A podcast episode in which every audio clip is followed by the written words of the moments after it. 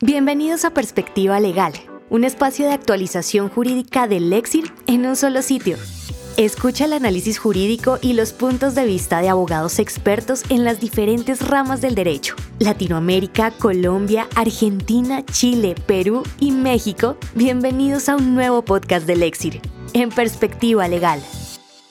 El tema del día de hoy es cambio de cargo y de funciones, los límites del Ius Variandi, de autoría de Carolina Otálora Van Houten. Empecemos. Es imprescindible que en el momento en que se vaya a efectuar la modificación o cambio de las funciones o el cargo de un trabajador de manera unilateral, las empresas analicen con detenimiento si dicha actuación podría implicar en cualquier grado o medida una desmejora o afectación a la dignidad y condiciones laborales de éste.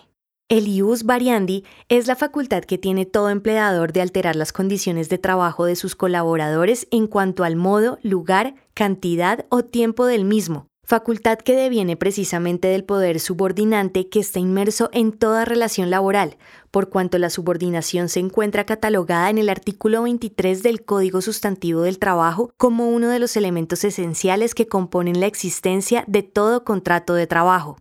No obstante, esta facultad no es absoluta ni ilimitada, pues las altas cortes han establecido que debe reducirse a las modificaciones necesarias para mejorar las condiciones laborales, sin afectar la dignidad ni los derechos del trabajador. En esa dirección se ha sostenido que la facultad del ius variandi no puede ser ejercida de manera arbitraria, ya que el poder subordinante está condicionado por el honor, la dignidad y el respeto al trabajador. CSJ SL 3179 de 2018. Sobre el particular, en sentencia SL 3179 de 2018, la sala laboral reiteró la posibilidad del empleador de efectuar cambios en algunos aspectos de la relación de trabajo, pero siempre y cuando no se afecten sustancialmente las condiciones esenciales del vínculo o se vulneren los derechos del empleado.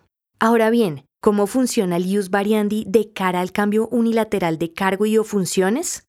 Al respecto, la Corte Constitucional ha decantado que inclusive en aquellos casos en donde no exista desmejora en el salario o en el horario, la modificación de funciones puede implicar la afectación de la dignidad del trabajador, y en ese sentido, la facultad del empleador de alterar unilateralmente estas condiciones se encontraría limitada. T 682 de 2014. Igualmente, la Corte Suprema de Justicia ha determinado que si se presenta una variación sostenible de las funciones del trabajador cuando se notifica un cambio de cargo, puede existir una desmejora de las condiciones de trabajo y, por ende, un abuso del poder subordinante. CSJ SL RAT 44155, 26 de junio de 2012.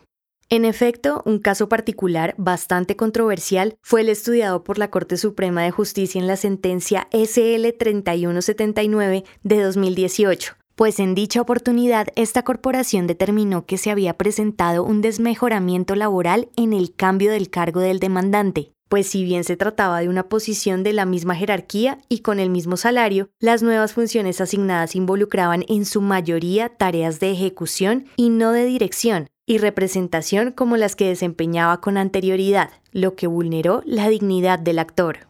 Así las cosas, es imprescindible que en el momento en que se vaya a efectuar la modificación o cambio de las funciones o el cargo de un trabajador de manera unilateral, las empresas analicen con detenimiento si dicha actuación podría implicar, en cualquier grado o medida, una desmejora o afectación a la dignidad y condiciones laborales de éste, debiendo no solo analizar si el nuevo cargo está en el mismo rango salarial y jerarquía organizacional, sino igualmente si las funciones son similares desde todos los puntos de vista.